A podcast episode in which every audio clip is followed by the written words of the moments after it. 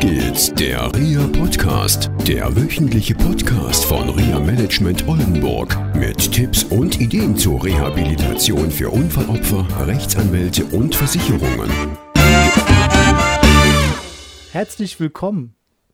zu unserem nächsten Auf geht's der Reha-Podcast. mit Katrin, und Jörg, Hallo Katrin. herzlich willkommen. Hallo, schön, dass du da bist. Ja, Da sind wir wieder, liebe Zuhörer. Worum geht's? Heute wollten wir uns mit dem Thema beschäftigen, wie machen wir das mit dem Dranbleiben. Oje. Wir haben uns ja schon ein Ziel auserkoren, wie zum Beispiel den Podcast zu machen. Und wir bleiben dran. Genau. Und Struktur haben wir auch schon gehabt. Das Smart-Modell in Genau. Bezug auf Reha. Das Smart-Modell kommt ja eigentlich aus dem Bereich der Wirtschaft. Und ich finde, das ist überall anwendbar. Ja, auf jeden Fall. Gut. In der Therapie. Hatten wir beim letzten Mal gehabt. Ja. Beim Dranbleiben, da kommen, also wir haben ja letztens dieses Seminar gegeben Mhm. und da finde ich das Thema Dranbleiben passte. Weil da war ja eine Frau, die ja aus dem hohen Norden kommt und Landwirtin ist und einen verunfallten Sohn hat. Genau, da hat sich die Frage des Dranbleibens gar nicht so gestellt, weil die Frau für sich gar kein Ziel formuliert hat, sondern für sich die Situation im Grunde so beibehalten möchte. Das war das Ende. Das war das Ende.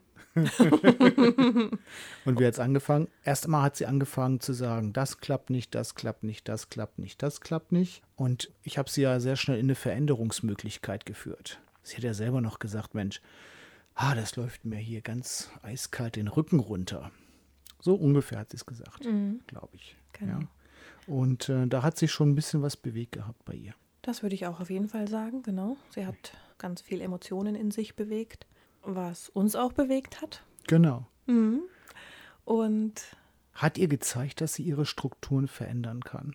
ja, Und da komme ich so, ich habe letzte Woche ein Coaching gehabt mit einer Frau und das war total spannend gewesen. Also ich saß mit der Frau, die den Unfall hatte, sie hat beide Arme gebrochen und mit ihrem Mann zusammen und äh, wir hatten vor ungefähr ein Jahr schon mal ein Gespräch gehabt und sie arbeitet in einem Büro und sie hat die Neigung, sich immer zu überarbeiten. Also sie bringt statt normalen 100 Prozent immer 150 bis 160 Prozent und das, was sie in ihrer Struktur immer wieder selber an sich bemängelt, ist, dass sie immer diese 150, 160 Prozent bringt und sie dann irgendwann nicht mehr die Ressourcen hat, weiterzumachen. Und seinerzeit hatte ich, also das ist ungefähr ein Jahr her, ihr angeboten, hm, okay, wenn Sie wissen, dass Sie ein Strukturproblem haben, können wir gerne an diesem Strukturproblem arbeiten. Und ja, habe dann in diesem Gespräch letzte Woche mit ihr dann und ihrem Ehemann, das fand ich so spannend, der Ehemann sagte auf einmal, ja, wenn meine Frau sich verändern muss. Und da habe ich gesagt, ja, sie muss sich nicht verändern, sie kann so weitermachen. Nur wenn sie so weitermacht, kriegt sie die Ergebnisse, die sie vorher auch bekommen hat. Und das ist ja das, was sie nicht will. ja. Und es ist ja auch eine freiwillige Entscheidung, ob sie sich verändern will Genau. und dann eben die Struktur verändern möchte. Ne?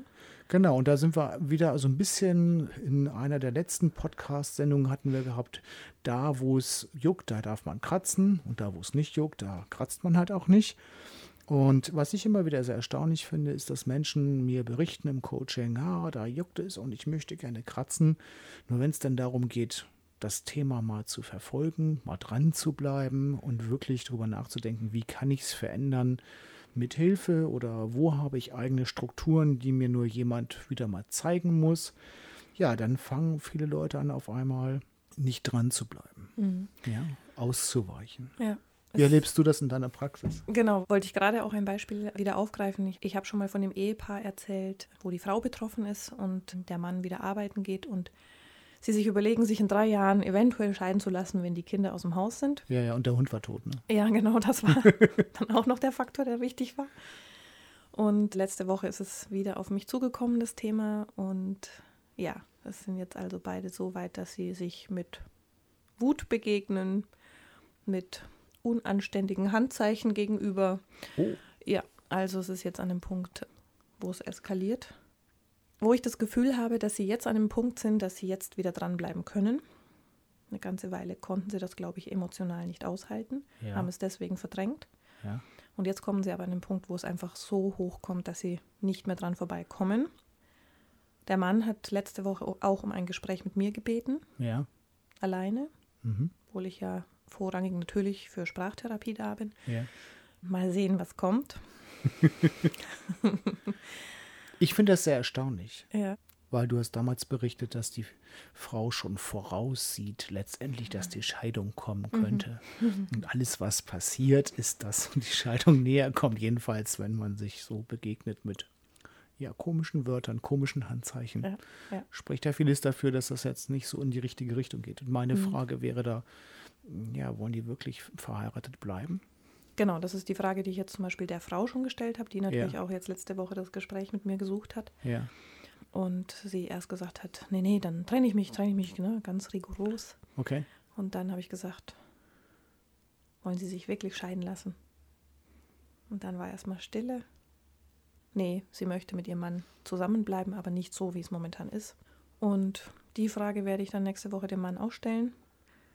Ja, habe ja schon Empfehlungen gegeben, dass man sich vielleicht Hilfe dazu holt. Könnte sein, dass da eine Angst vor Veränderung ist. Ja, das vermute ich. Ja, das habe ich nämlich auch in dem Gespräch, was ich mit meiner Klientin führte, Mhm. auch ja richtig fühlen können, dass Angst da Mhm. ist, was zu verändern. Mhm. Auf der einen Seite das aufzugeben, was man hat, auf der anderen Seite zu sehen, das funktioniert nicht mehr und auch zu sehen, man kommt nicht an sein Ziel ran, in dem Fall nicht Mann, sondern